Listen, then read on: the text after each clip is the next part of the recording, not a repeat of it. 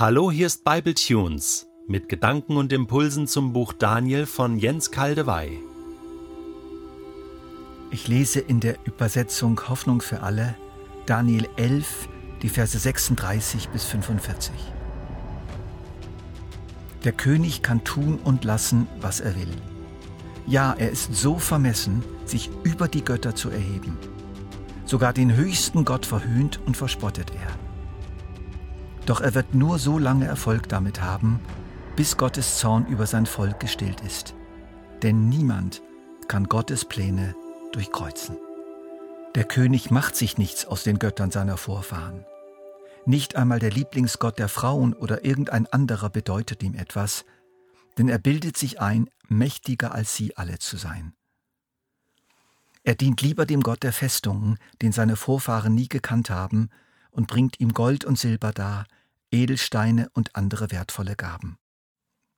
Im Namen dieses fremden Gottes bezwingt er selbst die stärksten Festungen. Wer ihn als Herrscher anerkennt, den überhäuft er mit großen Ehren, er teilt ihm Land zu und lässt ihn über viele Menschen regieren. Schließlich aber kommt das Ende. Der König des Südens fällt mit seinen Truppen über das Nordreich her, doch der König des Nordens geht mit Streitwagen, Reitern und vielen Schiffen zum Gegenangriff über. Er stößt in die Länder des Südens vor und überrollt sie wie eine verheerende Flut. Dabei erobert er auch Israel, das herrliche Land, und Zehntausende werden fallen. Nur die Edomiter, die Moabiter und der größte Teil der Ammoniter kommen noch einmal davon. Ein Land nach dem anderen bringt er in seine Gewalt, und auch für Ägypten gibt es bei diesem Feldzug keine Rettung mehr. Der König des Nordens raubt die Schätze des Landes, sein Gold und sein Silber. Selbst Libya und Äthiopier führt er in seinem Siegeszug mit. Dann aber werden ihm Gerüchte aus dem Osten und Norden zugetragen, die ihn beunruhigen. Voller Zorn tritt er den Rückzug an, um seine Feinde ein für allemal zu vernichten. Er schlägt seine Kriegszelte zwischen dem Meer und dem heiligen Berg Zion auf. Doch dann wird sein Ende kommen und niemand wird ihm mehr helfen. Die Auslegung dieses letzten Teils der großen Geschichtsoffenbarung ist umstritten.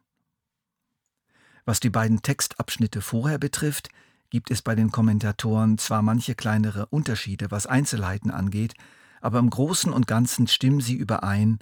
Hier erhebt sich die Frage, wer ist nun dieser König, von dem es heißt, der König kann tun und lassen, was er will. Ist wiederum die Rede von Antiochus Epiphanes? Oder wird eine neue Person eingeführt, ein neuer König? Ist hier vielleicht die Rede von einem zukünftigen Antichristen oder von dem Antichristen, von dem uns im Neuen Testament berichtet wird? Oder ist es das alles miteinander? Für eine Auslegung auf den zukünftigen Antichristen hin gibt es einige Argumente. Erstens der Ausdruck der König, Ha-Melech im Hebräischen. Vorher in dieser Offenbarung werden Antiochus und die anderen beschriebenen Machthaber nie so genannt. Zweitens, die Schilderung seines Endes passen schlecht zu den anderen Berichten über Antiochus in der Bibel und den außerbiblischen Quellen, die viel über ihn berichten. Drittens, was wir in Vers 36 lesen, passt ebenfalls nicht. Er ist so vermessen, sich über die Götter zu erheben. Sogar den höchsten Gott verhöhnt und verspottet er. Doch er wird nur so lange Erfolg damit haben, bis Gottes Zorn über sein Volk gestillt ist. Denn niemand kann Gottes Pläne durchkreuzen. Der König macht sich nichts aus den Göttern seiner Vorfahren. Nicht einmal der Lieblingsgott der Frauen oder irgendein anderer bedeutet ihm etwas, denn er bildet sich ein, mächtiger als sie alle zu sein. Der geschichtliche Antiochus ist so weit nicht gegangen. Er hat Zeus bzw. Jupiter verehrt. Er hat geboten, dass im jüdischen Tempel pro Woche Zeus ein Schwein geopfert wird. Er hat sich selbst auch als eine Art Inkarnation dieses Gottes dargestellt, aber Zeus nie verhöhnt oder sich über ihn erhoben. Dieser Abschnitt passt genauer zu dem, was uns im Neuen Testament über den Antichristen gesagt wird. Er wird sich allem widersetzen und sich über alles erheben, was Gott genannt wird, und Gegenstand der Verehrung ist. Mehr noch, er wird seinen Thron im Tempel Gottes aufstellen und sich selbst als Gott ausgeben. 2. Thessalonicher 2, Vers 4. 42 Monate lang ließ Gott es zu, dass das Tier seine Macht ausübte und überhebliche und gotteslästerliche Reden führte. Es riss sein Maul auf und stieß Lästerung gegen ihn aus, es verhöhnte seinen Namen und seine heilige Wohnung, so wie alle, die ihre Heimat im Himmel haben. Offenbarung 13, 5 bis 7. Viertes Argument.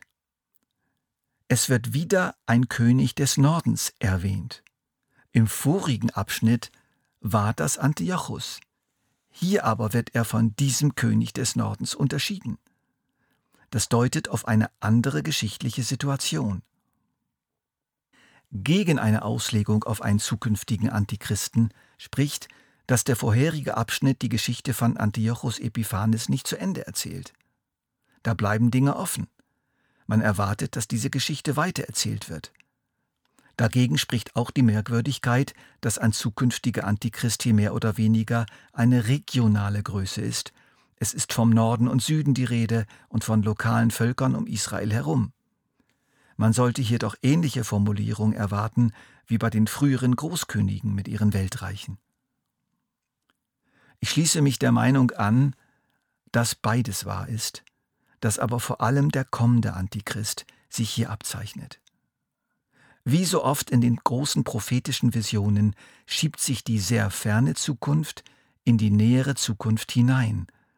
Es wird eng hintereinander, ja miteinander gesehen. Mit den in der damaligen Zeit vorhandenen Bezeichnungen der Völker und Länder wird die ferne Zukunft gemalt. In den Versen 44 bis 45 heißt es, Voller Zorn tritt er den Rückzug an, um seine Feinde ein für allemal zu vernichten. Er schlägt seine Kriegszelte zwischen dem Meer und dem heiligen Berg Zion auf. Doch dann wird sein Ende kommen und niemand wird ihm mehr helfen. Das erinnert stark an Aussagen des Neuen Testaments. Johannes in seiner Offenbarung hört eine gewaltige Stimme aus dem Himmel rufen, Doch wehe die Erde und wehe dir Meer, denn der Teufel ist zu euch herabgekommen, rasend vor Wut, weil er weiß, dass er nicht mehr viel Zeit hat. Schließlich sah ich auch das Tier und die Könige der ganzen Erde. Ich sah, wie sie mit ihren Armeen gemeinsam gegen den Reiter auf dem weißen Pferd und gegen sein Heer in den Kampf zogen.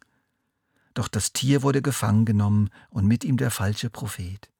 Beide, das Tier und der falsche Prophet, wurden bei lebendigem Leib in den Feuersee geworfen, der mit brennendem Schwefel gefüllt ist. Die Kriegszelte dieses Antichristen zwischen dem Meer und dem heiligen Berg Zion sind nach einem sehr guten Ausleger tatsächlich geografisch gemeint. Ich will das nicht ausschließen, betone aber eine mögliche sinnbildliche Bedeutung. Das Meer ist das Völkermeer und der heilige Berg Zion ist die weltweite Gemeinde Jesu. Der Antichrist hat sein Kriegslager aufgeschlagen, um wie auch immer die weltweite Gemeinde aus Judenchristen und Heidenchristen endgültig zu vernichten. Es wird ihm nicht gelingen. Der wiederkommende Christus stoppt ihn. Nun wird Daniel eine noch weitergehende Perspektive eröffnet. Die Offenbarung macht jetzt einen Sprung in die kommende Welt nach dieser Welt. Die Vision ist noch nicht zu Ende. Das Schönste kommt noch.